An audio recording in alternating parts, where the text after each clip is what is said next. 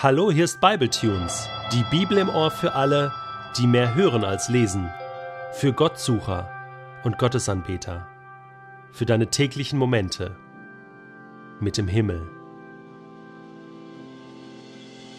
Der heutige Bibletune steht in Apostelgeschichte 11, die Verse 19 bis 26 und wird gelesen aus der neuen Genfer Übersetzung. Die Christen, die sich in der Verfolgungszeit nach dem Tod des Stephanus über ganz Judäa und Samarien hin zerstreut hatten, zogen zum Teil noch weiter und kamen bis nach Phönizien und Zypern und bis nach Antiochia. Aber sie machten die Botschaft Gottes nach wie vor ausschließlich unter Juden bekannt. Doch einige von ihnen, Männer von Zypern und aus der Gegend von Cyrene, wandten sich, als sie nach Antiochia kamen, auch an die nichtjüdischen Einwohner der Stadt und verkündeten ihnen das Evangelium von Jesus dem Herrn. Und Gott wirkte so mächtig durch sie, dass eine große Zahl Nichtjuden ihrer Botschaft glaubte und sich dem Herrn zuwandte. Von dieser Entwicklung erfuhr auch die Gemeinde in Jerusalem, und Barnabas reiste in ihrem Auftrag nach Antiochia. Als er sah, was dort durch Gottes Gnade geschah, war er glücklich.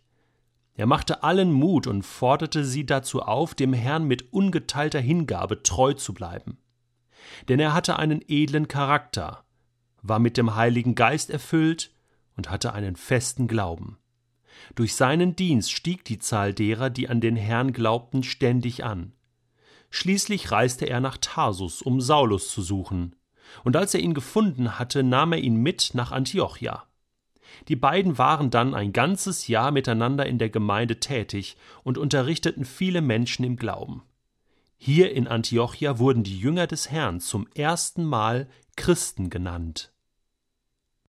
Aber wenn der Heilige Geist auf euch herabkommt, werdet ihr mit seiner Kraft ausgerüstet werden, und das wird euch dazu befähigen, meine Zeugen zu sein.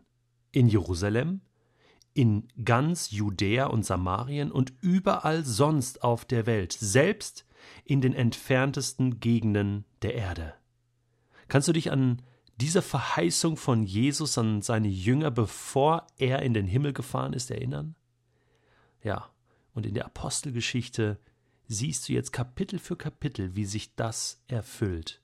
Mittlerweile war ganz Israel erfüllt vom Evangelium unter den Juden, aber auch mit Cornelius, diese Geschichte hatten wir gerade, die ersten Nichtjuden. Und jetzt verließ das Evangelium die Landesgrenzen, überquerte die Landesgrenzen besser gesagt. Und da waren Leute unterwegs, Christen, die gar nicht wussten, was für Diskussionen man in Jerusalem führte. Ja, darf das Evangelium jetzt auch zu den äh, nichtjüdischen Menschen? Wie ist das überhaupt? Und während sie noch diskutierten und Petrus noch alles erklären muss und die theologische Begründung liefern muss, passiert es schon. Und Menschen, Nichtjuden, kommen zum Glauben, weil Gott das so wollte. Er hat es doch vorausgesagt. Und es ist völlig egal, ob die Apostel da beteiligt sind oder nicht. Jeder kann, jeder darf mal das Evangelium von Jesus erzählen. Einfach die Story von Jesus. Das ist ja das Evangelium, die gute Nachricht. Jesus ist gestorben für deine Schuld. Der Weg zu Gott ist frei. Komm zurück in Gottes Gegenwart in Gottes Gemeinschaft. Und da sind viele, viele Menschen, die haben das noch nie gehört und die waren begeistert und nahmen diese Botschaft auf.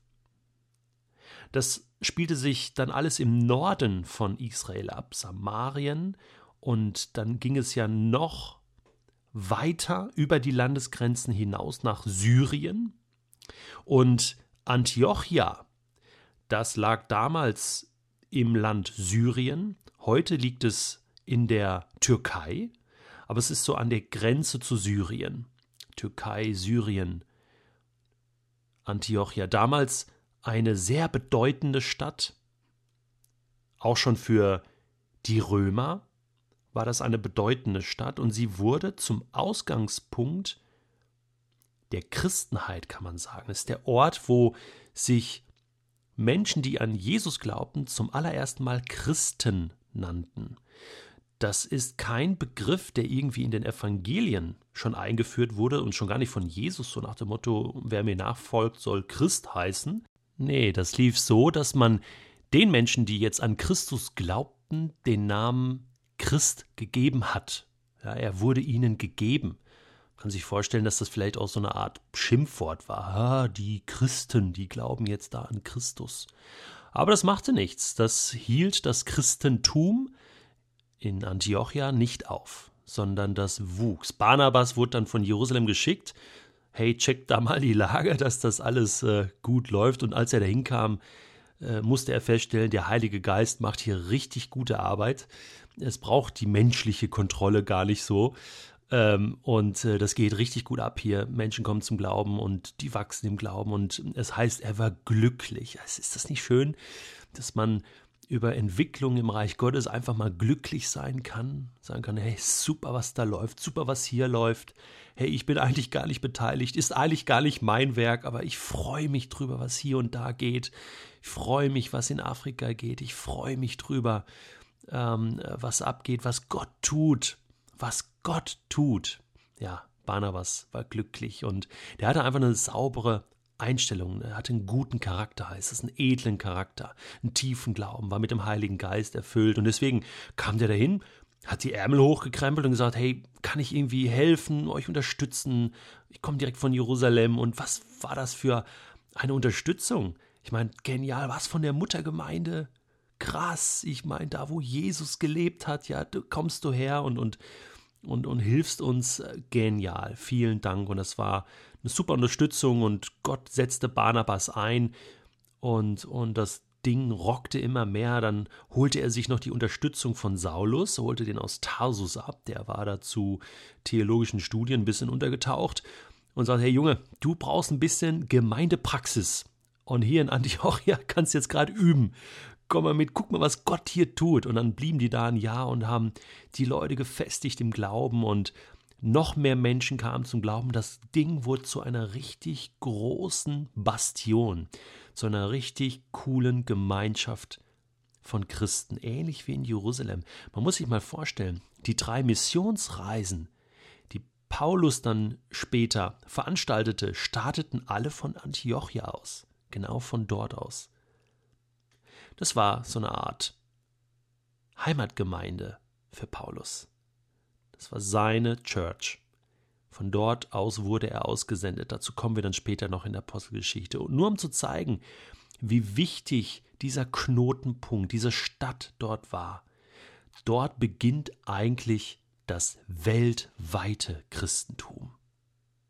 Gott startet in Jerusalem und jetzt verknüpft er verschiedene hm, Bänder, verschiedene Linien kreuzen sich in Antiochia.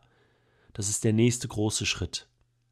Gott bereitet etwas Großes vor. Es gibt solche Orte und es gibt so Zeitpunkte, wo Gott einfach mal Linien zusammenführt. Das gibt es auch heute noch. Manche denken, sie müssen zu diesen alten Orten hin, um das wiederzubeleben. Jerusalem, Antiochia. Da finden Konferenzen statt. Finde ich gut. Aber lasst uns auch nach den Orten und Zeitpunkten Ausschau halten, nach den Linien, die Gott heute zusammenführt, um diese und die nächste Generation mit dem Evangelium zu erreichen. Das ist unser Job. Das ist unser Auftrag. Das war Acts. Und jetzt ist die Frage, an welchem Ort bist du involviert, um mit Gottes Hilfe sein Reich zu bauen?